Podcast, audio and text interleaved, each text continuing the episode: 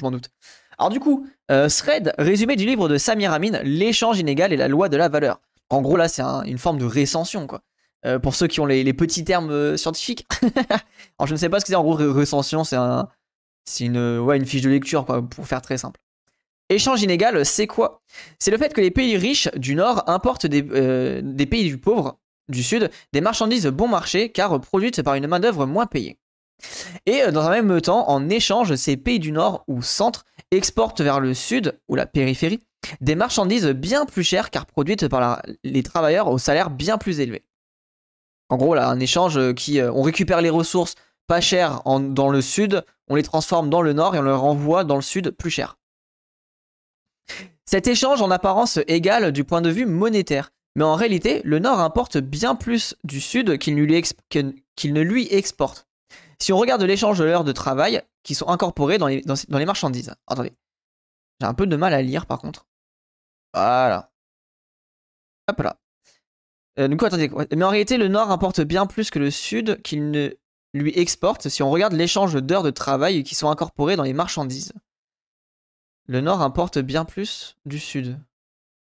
Ah oui, oui, ok, oui, ok. En gros, le, Nord récupère beaucoup plus de ressources euh, par rapport au travail fourni pour récupérer ces ressources-là que l'inverse, euh, que les, en gros, les produits transformés du Nord vu qu'il y a beaucoup moins d'heures de travail cumulées, bah, il y, a un échange en fait économique qui s'installe. C'est toi, Rhizomatique. Pour Samir Amin, l'échange inégal, c'est cet échange asymétrique. Importation bon marché de produits incorporant beaucoup de travail, exportation coûteuse de produits incorporant moins de travail. Voilà, ok. Ça, c'est vraiment la clé pour comprendre l'échange inégal écologique. Euh, inégal économique, pardon. Cette inégalité de l'échange profite à l'ensemble de la population du Nord, classe ouvrière comprise, qui peut ainsi acheter des marchandises bon marché produites par la population du Sud. Voilà, et donc ça, c'est ce que je vous disais souvent euh, quand on parlait, par exemple, du... Quand je vous dis qu'à chaque fois on déplace, en fait, genre le charbon, bah, on l'a déplacé dans le Sud, le travail des enfants, on l'a déplacé dans le Sud, etc.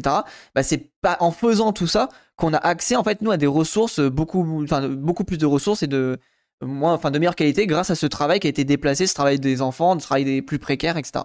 C'est ce qu'on appelle les termes de l'échange en économie. Les pays du Sud subissent une dégradation des termes de l'échange. Ok, attends, je vais, noter ton commentaire. Hop, merci. C'est ouf, euh, j'ai appris ça au collège en 2002, les rapports économiques euh, Nord-Sud. Euh, ouais, moi je sais pas si j'écoutais pas, mais je savais qu'il y avait un rapport, mais là ça a été un peu plus poussé. Hein. Marchandises inaccessibles à ces populations productrices. Mais ce, sont, mais ce ne sont pas, mais ce ne sont pas mais ce ne sont pas que des années de travail qui sont pillées. L'échange est aussi inégal en tonnes de marchandises, tonnes de matières premières, exajoule d'énergie, hectares de terrain agricole. Mais on en parlera dans un futur thread sur l'échange inégal écologique. Ah bah nickel. Alors en gros, voilà, donc ça c'est la, tech de Jason Nickel qui est montrée ici, euh, qui explique qu'il y a bien une différence entre euh, l'impact écologique euh, dans le nord par rapport au sud. Alors pourquoi les pays du sud acceptent un si mauvais deal? Pour les mêmes raisons que l'ouvrier travaille pour un patron qui gagne bien plus d'argent que lui. Il n'a pas le choix, à moins de s'organiser politiquement et collectivement contre ses exploiteurs. Euh, donc c'est ce qui s'est passé là récemment, on a vu avec euh, Bolloré 150 euh, travailleurs, au, je sais plus c'était dans quel pays, qui ont justement mis en, justice Bolloré quoi. J'ai vu une news passer aujourd'hui, le Zimbabwe arrête de l'export son lithium pour exporter des batteries à la place. Oui, j'ai vu euh, ils vont mettre la transformation directement dans le pays. Euh, pour citer Marx, alors du coup, euh, je reçois 10, millions de tonnes de ressources, 379 millions d'heures de travail, 800 millions d'hectares. Et euh, tu reçois un peu moins de dettes, pas de coup d'État et pas de bombardement. voilà, c'est ça, c'est vraiment le... T'as payé ton échange, quoi. Si les libres-échangistes ne peuvent pas comprendre comment un pays peut s'enrichir aux dépens de l'autre, nous ne devons pas en, être étonnés, puisqu'ils ne, veulent pas non plus comprendre comment, à l'intérieur d'un pays, une classe peut s'enrichir aux dépens d'une autre classe. Ah là là, sacré Marx. Pourtant, des marxistes s'opposent à ce concept d'échange inégal. Ah ouais? L'écart du salaire nord-sud serait essentiellement dû à l'écart de productivité, et non à une domination politique du nord sur le sud, à laquelle la classe ouvrière du nord participe et dont elle profite. Oh, vraiment, ça c'est désolé, hein, mais tu peux pas être marxiste et sortir une tech pareille quoi. Bien sûr que l'échange inégal il existe parce qu'on a, déplacé, a déplacé le travail euh, avec une forme d'esclavage partout dans le, sud et que du coup on peut exporter des ressources. Euh. Puis même la productivité, genre l'écart de productivité, MDR. Hein. Les marxistes relisaient vos cours un peu non, mais oui, de ouf, de ouf. Or, la différence du développement industriel, au moins depuis la décolonisation, ne suffit pas à expliquer l'inégalité des salaires nord-sud. La plupart des marchandises exportées par le sud, pour les salaires de misère, viennent d'industries développées. Euh, oui, puis surtout d'industries euh, très souvent occidentales. Hein. En fait, c'est ça l'enfer, c'est que souvent, c'est des industries occidentales qui profitent justement d'être dans les pays du Sud pour payer moins parce que le pays n'a pas de protection sociale euh, qui permette d'avoir un salaire minimum, par exemple. Les trois quarts des exportations du Sud proviennent de secteurs ultra-modernes à productivité élevée. Pétrole, produits miniers, produits des plantations capitalistes modernes. United Fruits, Unilever, Firestone, etc. Oui, voilà, exactement. Je suis vraiment d'accord avec cette position. Or, euh, or, dans ces secteurs décisifs, la rémunération du travail, dont la productivité est égale à celle du centre, est plus faible qu'au centre précisément parce que le capital y bénéficie des conditions propres au marché du travail. Voilà. C'est exactement ça. Donc en gros, le, le, fait de gratter des sous, c'est ce que je vous disais, en fait on gratte des sous parce que le pays n'a pas un code du travail aussi puissant que le nôtre.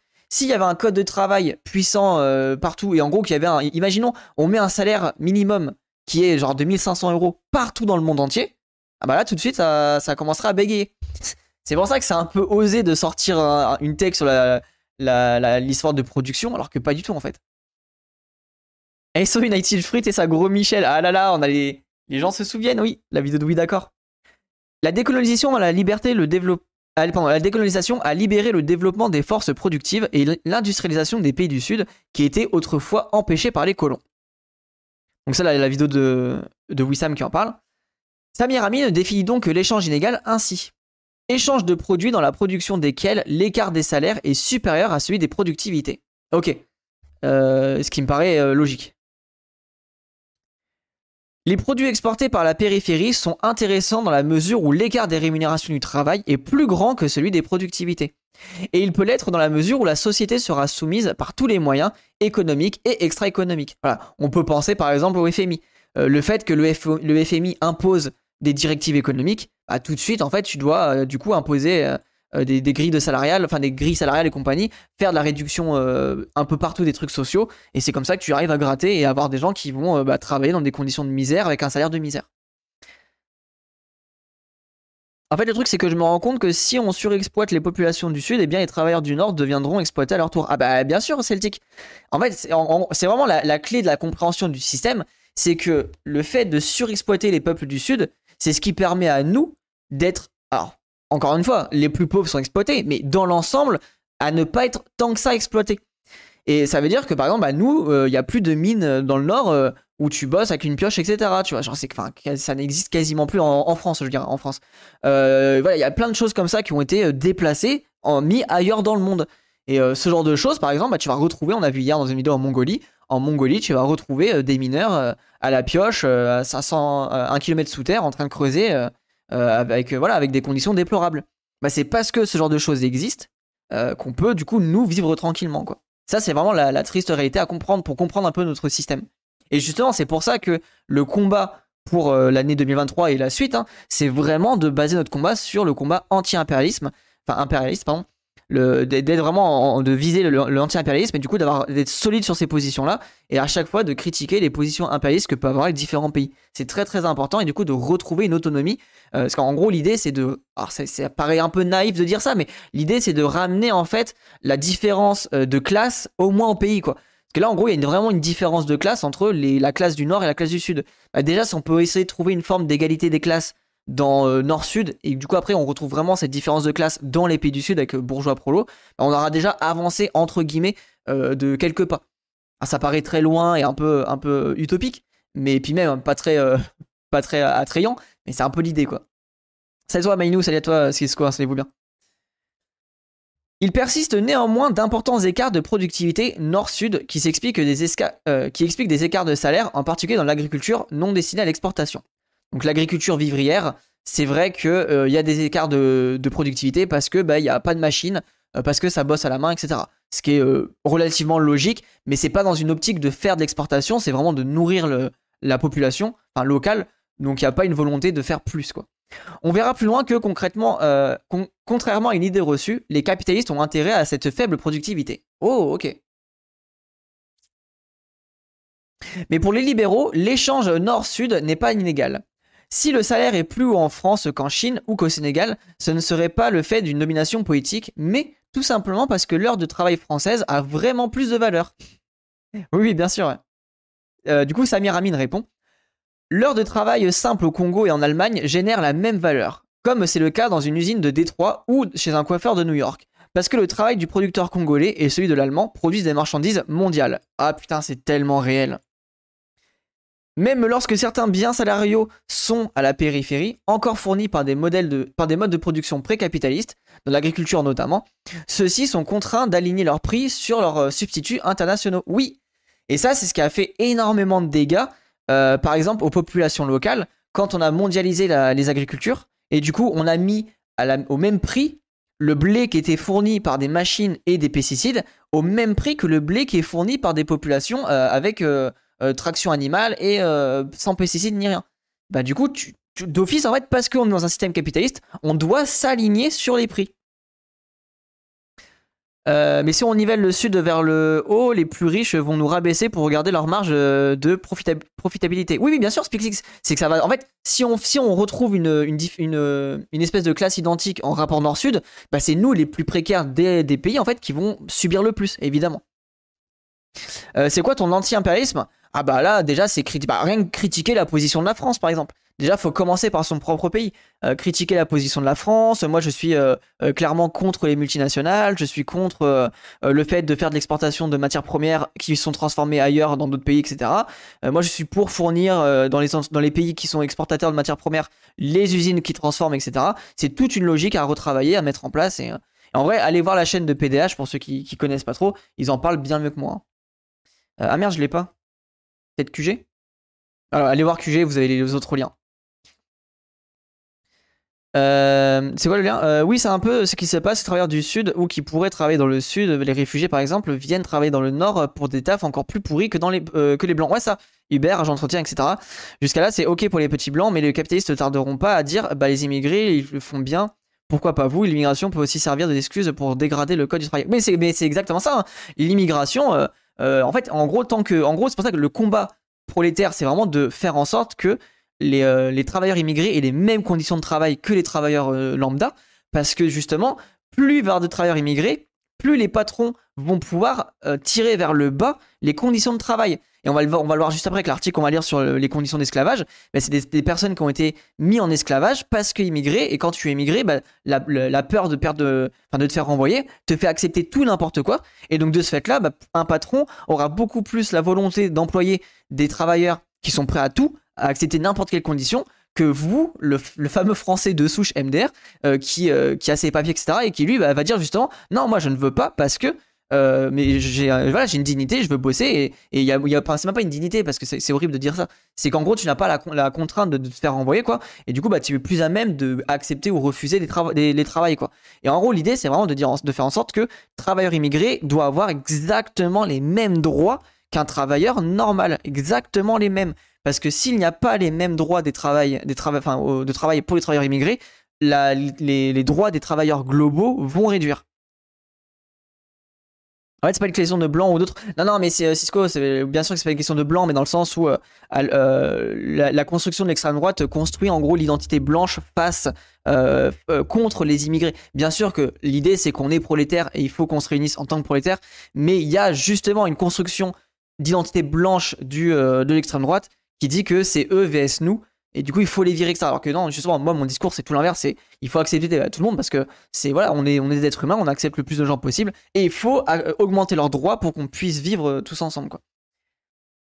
Voilà c'est ça c'est pas la couleur de peau c'est la, la, la, classe enfin ouais le, côté social de la blanchité le fait d'être euh, de, de, construire l'identité autour de autour de ça quoi. Autour de le côté occidental quoi en tant que couleur de peau mais sur une catégorie sociopolitique perçue et performée exactement merci Thierry c'est pour ça que ça me fait rire quand on dit qu'à la gauche, que l'extrême gauche, euh, on est, euh, euh, qu'on est pour l'immigration, ils sont débiles ou quoi, on est les seuls à battre contre les causes de ces mêmes migrations. Mais oui, bien sûr, Thierry. Mais c'est ce que disait Boyard, hein, quand Boyard il a dit, il est arrivé sur le plateau TPMP et qu'il a fait la critique à Bolloré, c'est exactement ça. Hein.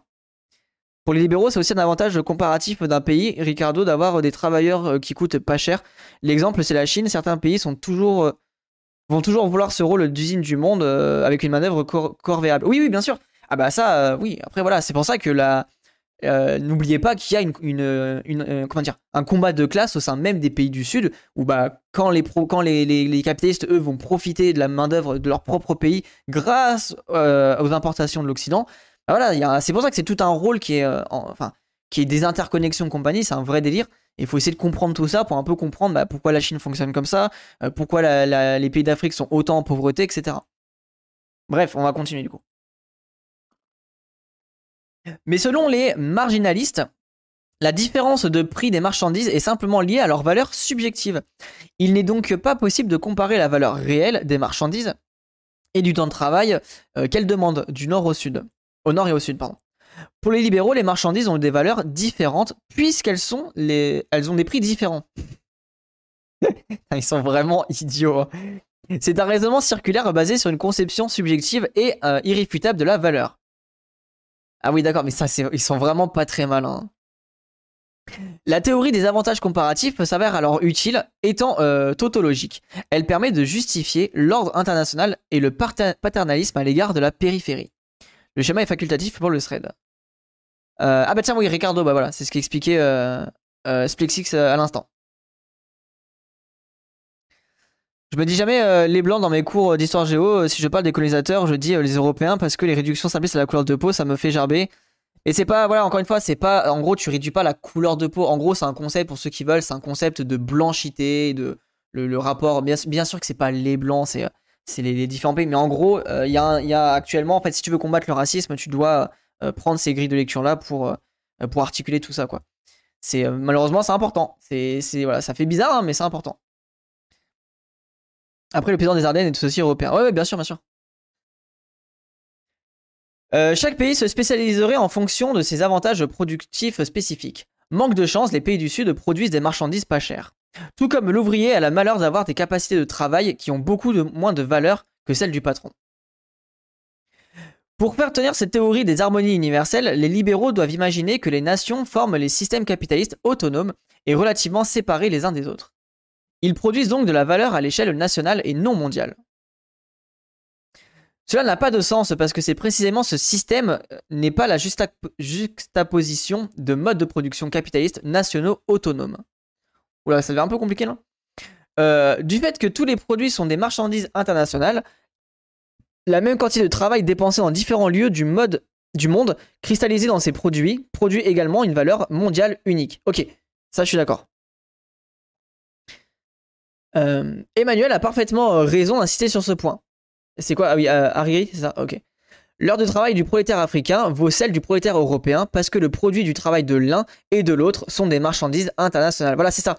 Et en gros, du coup, la douille, c'est que le travail qui est fourni par les prolétaires du Sud il est moins payé et en fait l'objet est vendu au même prix que s'il était produit par un travailleur du Nord. Voilà, c'est vraiment en gros pour comprendre la, douille, c'est cette euh, compréhension là qu'il faut.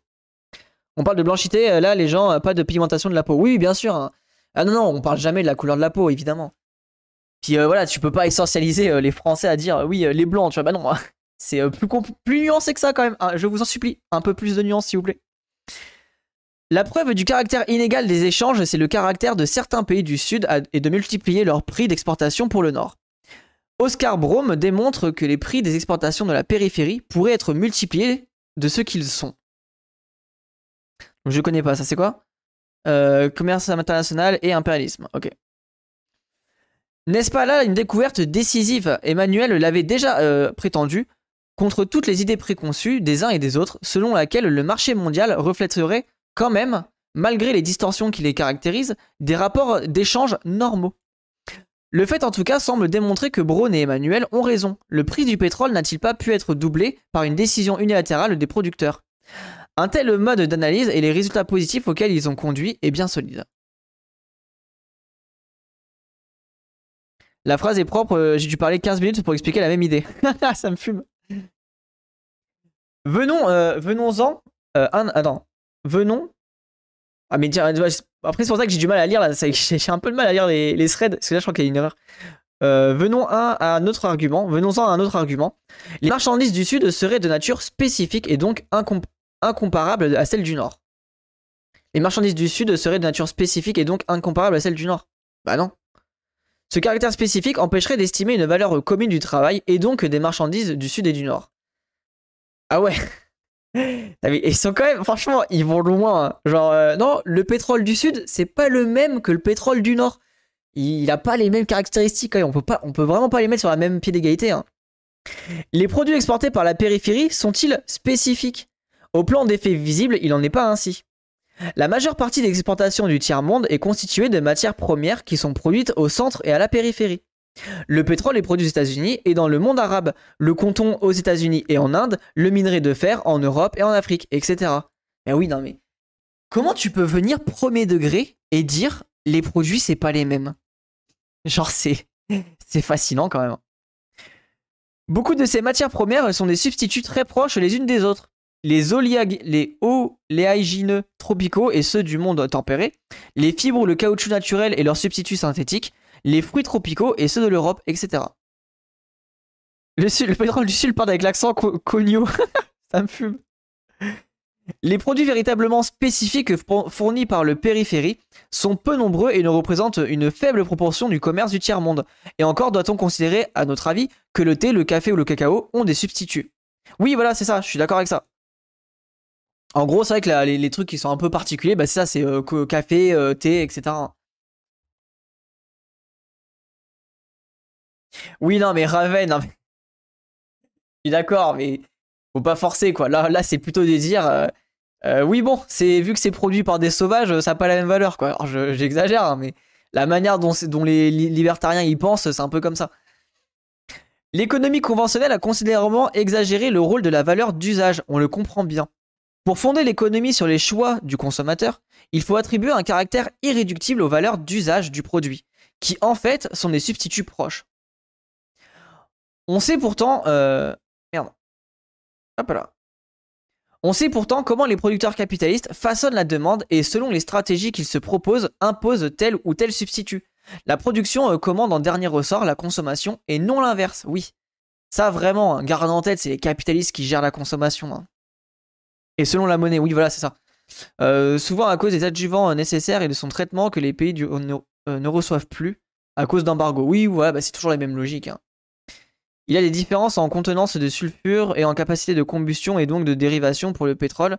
Le meilleur est celui du Golfe Persique où l'importance d'où l'importance de l'Arabie Saoudite ou encore des, Émirats. Oui voilà. en fait c'est ça, c'est qu'en gros euh, le... enfin comment dire? C'est juste que c'est là, là où tu vois que c'est un faux argument parce que justement tu peux avoir des produits de meilleure qualité dans le sud, mais euh, sous couvert de ce n'est pas produit de la même manière, ils vont quand même te faire, te faire croire que il faut l'acheter moins cher quoi. Ah oui, bam, j'ai vu passer un truc sur du café de, du gland sur Insta.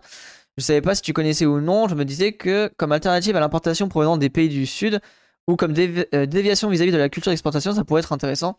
Après, je sais pas ce que ça vaut, euh, et j'ai aucune idée de quantité que ça pourrait représenter. Café du gland De gland? Je connais même pas. Je connaissais, moi, le, la chicorée ricorée, mais je savais même pas qu'on pouvait faire du café avec euh, des glands. On est bien d'accord, de toute façon, à la, fin, la raffinerie est obligée de mélanger les pétroles de différentes provenances pour la, qualité de leur essence. Oui, c'est ça. C'est réel. Alors, du coup, c'est quoi ça C'est un petit schéma, ok.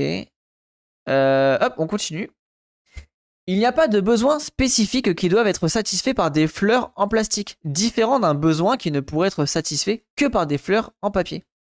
On produit des fleurs en plastique et en papier parce que cela rapporte du profit. Tout simplement. En fait, voilà, faut pas aller bien loin, hein, tout simplement. Y y a, ça répond à aucun besoin. Et ça, c'est ce que je vous disais la dernière fois. Quand il y avait le, le Arte Regard sur les colorants alimentaires et tout le côté esthétique, désolé, ça n'apporte absolument rien aux besoins. C'est juste, ça rapporte du profit. Bah, du coup, voilà, vu que ça rapporte des thunes, et ben, il faut créer des, euh, toute une entreprise et tout un, un, un univers autour des colorants, alimentaires pour faire en sorte que les gens consomment, achètent euh, et, et, en fait euh, achètent plus cher des produits identiques mais de couleurs différentes. C'est là la, baise en fait. Cela est possible parce qu'il y a des hommes qui n'ont pas leur force de travail à vendre et qui doivent la vendre pour survivre. Et le besoin de ces fleurs suit, il est fabriqué avec les fleurs elles-mêmes. Derrière l'échange inégal, il y a donc, en dernière analyse, la possibilité pour le capital d'exploiter à la périphérie la force de travail à des taux plus forts que ceux qui caractérisent le centre. La grandeur d'équilibre, le taux moyen de profit, le salaire au centre, le taux de rémunération du travail à la périphérie, ne sont donc ni arbitraires ni déterminées par les lois économiques mécaniques. Non, voilà, c'est des constructions sociales euh, de bout en bout. Elles sont déterminées par des rapports sociaux fondamentaux du système, les taux d'exploitation de la force de travail. L'analyse de l'échange inégal démontre que le taux de la plus-value à la périphérie est incontestablement supérieur à celui qui les caractérise au centre. Attendez, j'ai pas compris là. Euh, l'analyse de l'échange inégal démontre que le taux de la plus-value à la périphérie. Ah oui, ok, voilà, oui. Donc tu te fais plus de, la tu te fais plus de thunes euh, euh, dans la périphérie, bah, dû à tout ce que je vous expliqué tout à l'heure. L'esthétique a un besoin de la beauté, c'est l'essence de l'être. Non, mais il y a, esthétique et esthétique. Quand tu fais des colorants alimentaires pour vendre tes produits 50 euros plus cher, j'exagère, mais je sais pas combien d'euros plus cher, c'est. Enfin voilà, désolé, t'es juste un immense pigeon si t'achètes des chocolats rouges au d'acheter des chocolats normaux. désolé, hein, mais il y a un moment, enfin. Ouais, ça m'agace en fait. Ça m'agace de, de, faire des, des, des, de perdre du temps sur des, des genres de, de, ce genre de produit alors qu'on pourrait mettre de la thune ailleurs comme de la recherche, la, santé ou je ne sais quoi quoi. C'est shiny bam, tu peux pas comprendre. Bah ouais, mais ça m'agace. J'avoue, hein, je suis aigri là-dessus. Hein. Je suis vraiment aigri, un petit con. Hein. Euh, le café c'est abusif, c'est un succès d'année de café comme la chicorée. Ok, je connaissais pas. C'est shiny, vous me fumez. Arrêtez, c'est faux. Précisément, ce qui caractérise le mode périphérique et pour, pour conséquence, entre autres, l'échange inégal, c'est la simultanéité de salaires bas et d'une technologie moderne. Ok, c'est intéressant ça. Néanmoins, contrairement au nord, dans les pays du sud, sauf dans certains cas comme pour la Chine, il n'y a quasiment pas d'industrialisation, modernisation de l'agriculture non destinée à l'exportation vers le nord. Oui, voilà, ok, oui, c'est ça. En gros, quand il y a exportation, c'est mécanisé. Mais quand c'est pour de la vivrière, il n'y a aucune euh, modernisation là-dedans. Si j'ai bien compris. Ok, oui, c'est ça.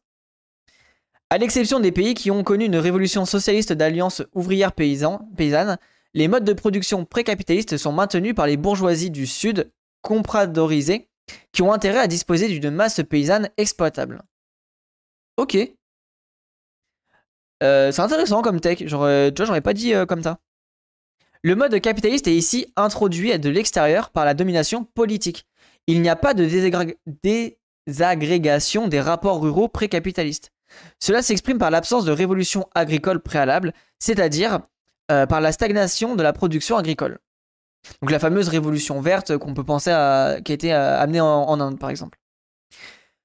Car les capitalistes du Nord et la bourgeoisie locale compradorisée, je sais pas ce que c'est dire comme terme, ont besoin d'une armée de réserve latente de paysans prêts à rejoindre les villes et mettre la pression sur les salaires des ouvriers de l'industrie.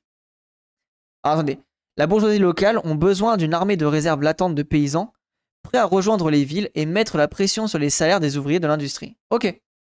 En gros, vaut mieux avoir ça, comme ça, s'il y a une évolution technologique qui arrive, euh, grâce à des structures politiques, bah, comme par exemple amener à la modernisation, tu crées une exode rurale et du coup, bah, tu as un gros pool de travailleurs qui peut aller vite travailler dans les entreprises.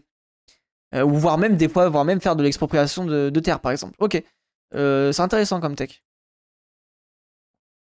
Et les pays africains avec un mode de fonctionnement issu hérité de la production d'une alliance ouvrier-paysan, euh, justement, ou pas? Bah, a priori, ce qu'il expliquait, je sais pas. À l'exception des pays qui ont connu une révolution socialiste d'alliance ouvrière-paysanne. Je pense qu'il y en a eu, après je pourrais pas vous dire lesquels, mais ouais, ouais. Euh, ah oui, l'armée de réserve, d'accord, oui, c'est ça, la fameuse armée de réserve, ok. Le mot comprador désignait à l'époque coloniale un autochtone fondé de pouvoir d'une ferme étrangère qui servait d'intermédiaire dans les opérations financières et marchandes entre les Européens et les autochtones en Asie du Sud-Est, notamment à partir du comptoir portugais comme Macao et euh, Guangzhou en Chine. Ok, en gros, c'est euh, les, les, la population privilégiée des pays du Sud qui favorise justement ce pillage de, de richesse. Quoi. Ok pour leurs propres intérêts. Ainsi, à la périphérie, le niveau de développement des forces productives est hétérogène, alors que dans le modèle autocentré du Nord, il était homogène. Cela rend les, secteurs économiques des pays du Sud désarticulés du fait de leur nécessaire inégalité de développement. Donc les pays du Sud ne sont pas à un stade passé du capitalisme occidental qui avancerait de manière linéaire et identique dans le monde entier. Attendez, donc les pays du Sud ne sont pas à un stade passé du capitalisme occidental qui avancerait de manière linéaire et identique dans le monde entier. J'ai un peu de mal à comprendre. Hein. Euh, ok, clan, asiatique, esclave, féodal, capitalisme, socialisme. Et, ah oui, d'accord, donc ça c'est le modèle un peu plus euh, bordélique. Ok. Le marché interne du Sud est principalement un marché des produits, tant de l'industrie que de l'agriculture précapitaliste soumise. La prolétarisation est limitée. Le capital reste largement étranger et étatique. Oui, voilà, ok, c'est ça. Ok, ok, donc ça j'ai compris. En gros, euh, l'apport de capital vient en gros de l'étranger et on le voit, c'est pour ça qu'il y a beaucoup, beaucoup de multinationales qui s'installent dans les pays du Sud. Les pays de la périphérie ne sont donc ni en voie de développement ni en retard. Il est illusoire d'attendre qu'ils rattrapent naturellement l'Occident. Au contraire, il y a un, développement du sous-développement. Ok, donc ça on est d'accord. Voyons maintenant euh, par quel mécanisme le, prolétariat du Nord, bien qu'exploité par sa bourgeoisie, bénéficie de l'exploitation du Sud? Guinée équatoriale égale dictature euh, Obiang. Ok, merci. Voyons aussi pourquoi la gauche marxiste, pas seulement rouge-brune mais aussi trotskiste, trotskiste, trotskiste, refuse ou refuserait généralement ce constat. Ah ok, c'est intéressant là, un peu d'analyse. Euh, ça c'est contre l'évolutionnisme, l'idée que les pays du Sud auraient qu'à répéter les étapes de développement des pays du, Sud. Ah d'accord, ok. Du Nord, tu veux dire. Ok, ok d'accord, j'ai compris. En gros, ce schéma-là permet d'expliquer que les gens de, de, mauvaise foi vont dire, mais non, mais regardez, c'est normal. Euh, tu fais ces étapes-là et à la fin tu arrives au socialisme. Alors qu'en vrai, non, l'étape actuellement du, des schémas, c'est plutôt celui-ci, où en gros, il y a des gens qui sont dans un, côté socialiste, il y en a qui sont capitalistes, et en fait, de leur posture, ils imposent aux autres pays euh, un esclavage économique, etc. Ok, merci pour le message, j'ai compris. T'as sauté le pavé Quoi? Ah, il y a une différence en euh, contenance. Mais non, quel pavé? Non, j'ai tout lu. Alors, il ou alors il est pas passé. Euh... Il a pas dû passer Spixis.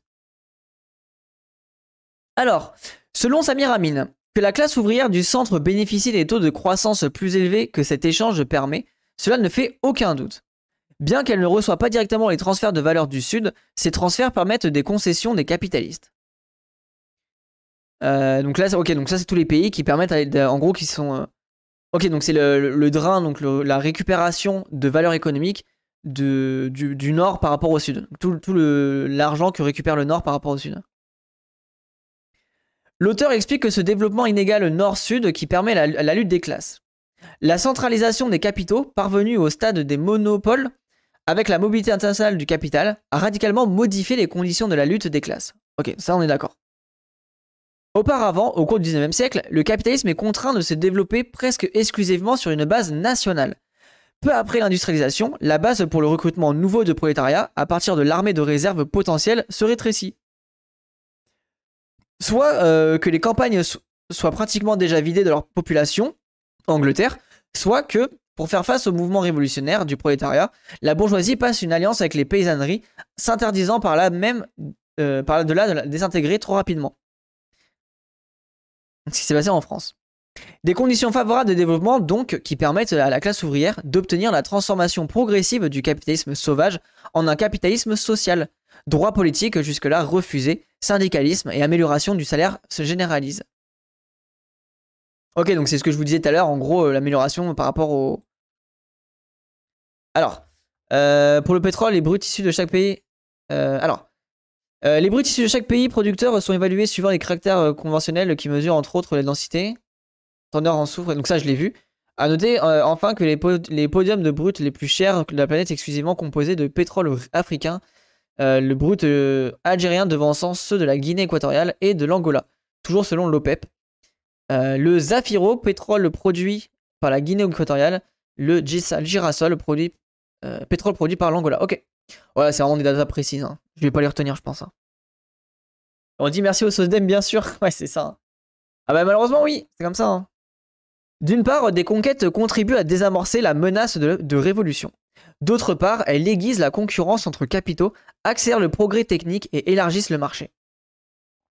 La fraction hégémonique du capital, celle des monopoles, s'engage alors dans une nouvelle stratégie globale fondée sur l'expansion extérieure et la division systématique des travailleurs qu'elle soumet à une échelle désormais mondiale. Voilà, donc en gros, euh, de plus en plus d'exploitation euh, euh, entre les différents prolétaires des différents pays du monde.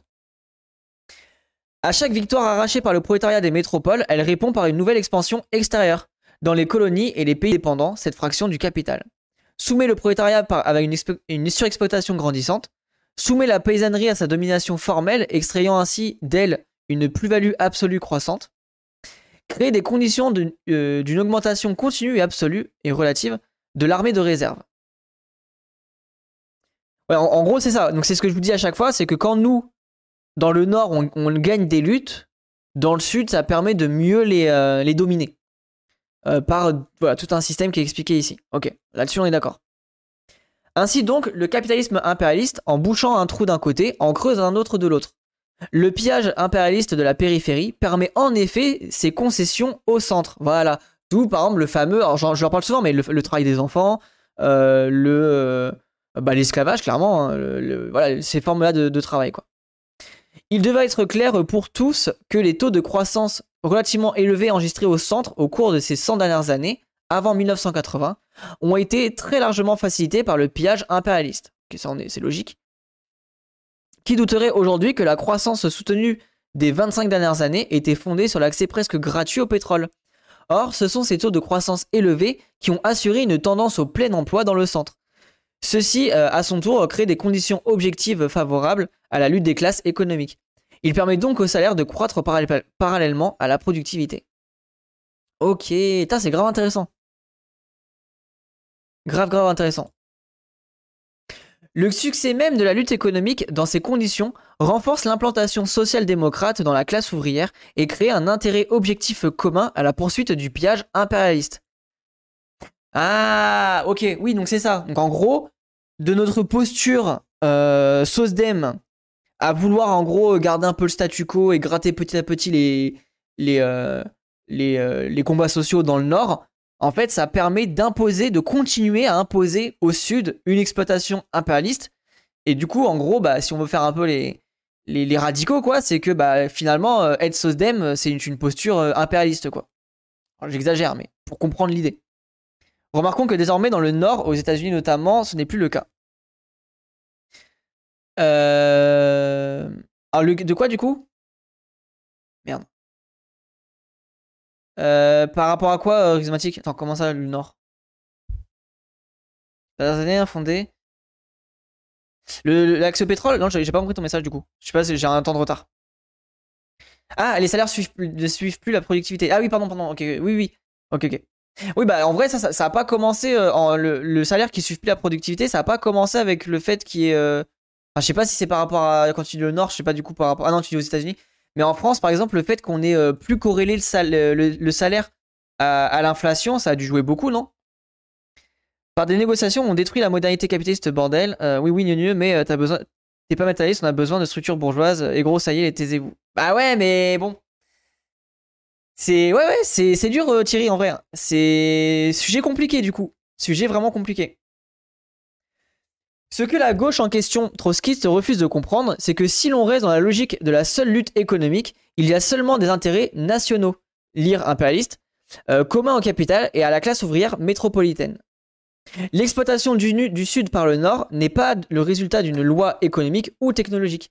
C'est un choix politique issu de l'alliance de classe du prolétariat, blanc et de la bourgeoisie du Nord. Voilà. On est d'accord. Donc en gros, c'est les, prolétariats les, petits, blancs et la bourgeoisie qui euh, favorisent cette installation de, de la. Merde. De, du pillage du, Sud, quoi. Euh, si avec la révolution néolibérale, euh, des indexations des salaires, oui, notamment. Oui, voilà, d'accord, ok, ok. Merci d'avoir compréhension. Alors, ouais, là, il est, eh, il est pas facile, hein, l'article, enfin, le thread. En vrai de vrai, je comprends pas tout, tout, tout non plus. Hein. Mais comment s'effectue cette domination après les décolonisations formelles? Ah, bah avec le néocolonialisme. La crise a déjà conduit nombre de pays à l'effondrement financier. Or, la réponse du système, la mise sous tutelle du FMI et du Club de Paris, par des recettes archi-réactionnaires, de surcroît inefficaces, ne peut qu'aggraver le rapport de la crise sur, le sur les partenaires faibles. Il s'agit en définitive de faire payer les pauvres, les couches populaires du tiers-monde, pour relever le taux de profit et maintenir les niveaux de consommation et gaspillage des pays développés. Ah putain, est basé, hein. Basé de ouf, hein. Faut vraiment que je le lise, hein, Samir Amin. Hein. Merci beaucoup, euh, merci pour le, follow, t'inquiète, y'a pas euh, tous les moyens sont mis en œuvre à cette fin. Agression financière, économique et même militaire. Expansion sionisme, intervention sud-africaine de déstabilisation. L'Occident fait bloc dans cette direction derrière les USA en dépit de quelques déclarations verbales ici et là. En 1955 a lieu la euh, conférence du Bandung, euh, euh, pour un projet d'union afro-asiatique anti-impérialiste autonome de l'Occident politique, politiquement et économiquement. Ni au plan politique, ni à celui de la bataille économique, l'Occident n'allait accepter de gaieté de cœur l'esprit du Bandung. Putain, je ne savais pas que c'était. Donc c'est lié à ça en fait, le nom du truc de Bruxelles. Je savais pas du tout que c'était lié à ça. Est-ce un hasard si, un an après, la France, la Grande-Bretagne et Israël tentaient de renverser Nasser par l'agression de 1956 La véritable haine que l'Occident réserva euh, aux dirigeants radicaux du tiers-monde des années 60, Nasser, Soekarno, euh, Nkrumah, Mobido, Modibo Keita, désolé, ah, c'est un calvaire avec les noms de famille, euh, presque tous renversés à la même époque, dans les années 65-68, période dans laquelle se situe l'agression israélienne de juin 67, démontre que la vision politique du Bandung n'était pas acceptée par le capital impérialiste. Ok. Oh, je découvre des trucs là-dessus. Incroyable. D'où l'ajout du Nord après euh. Ah, ok, bien vu, bien vu. C'est donc un camp non aligné, affaibli politiquement, qui allait affronter la crise économique globale à partir de 70-71. Affaiblissement politique donnant au FMI plus d'influence économique. Le FMI, qui est chargé de contribuer à la déstabilisation des États qui tentent une expérience nationale et populaire autonome, apparaît comme l'agence chargée de créer les conditions immédiates permettant ensuite au monopole d'imposer leur stratégie globale. le FMI, on a vu un article là-dessus, euh, c'est euh, l'enfer sur Terre. C'est vraiment l'institution qui a appauvri euh, tous les pays du Sud, quoi, globalement. Dans le prochain thread, on résuma la critique d'Amin et des trotskistes, leur vision linéaire eurocentrée du développement du capitalisme, leur analyse bornée au rapport de production qui occulte l'importance de la circulation des marchandises du point de vue matérialiste. On répondra aussi aux questions euh, quelle est la classe révolutionnaire actuelle, le prolétariat international, celui du Nord, les pays du Sud? Ah, let's go, ce prof. Hein. Euh, quelle est euh, la contradiction principale, la bourgeoisie internationale contre le prolétariat international ou le Nord contre le Sud? Puis dans un troisième thread, on parlera des trois phases de l'impérialisme et de l'échange inégal et la solution pour en sortir.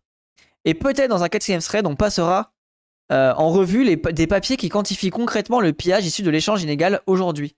Oh, let's go bah, Merci beaucoup en vrai, euh, Agile Prod. Euh, c'était cool. Alors par contre, c'était compliqué. J'ai pas très très bien lu, vous m'excuserez. Mais euh, c'était vraiment intéressant. voilà.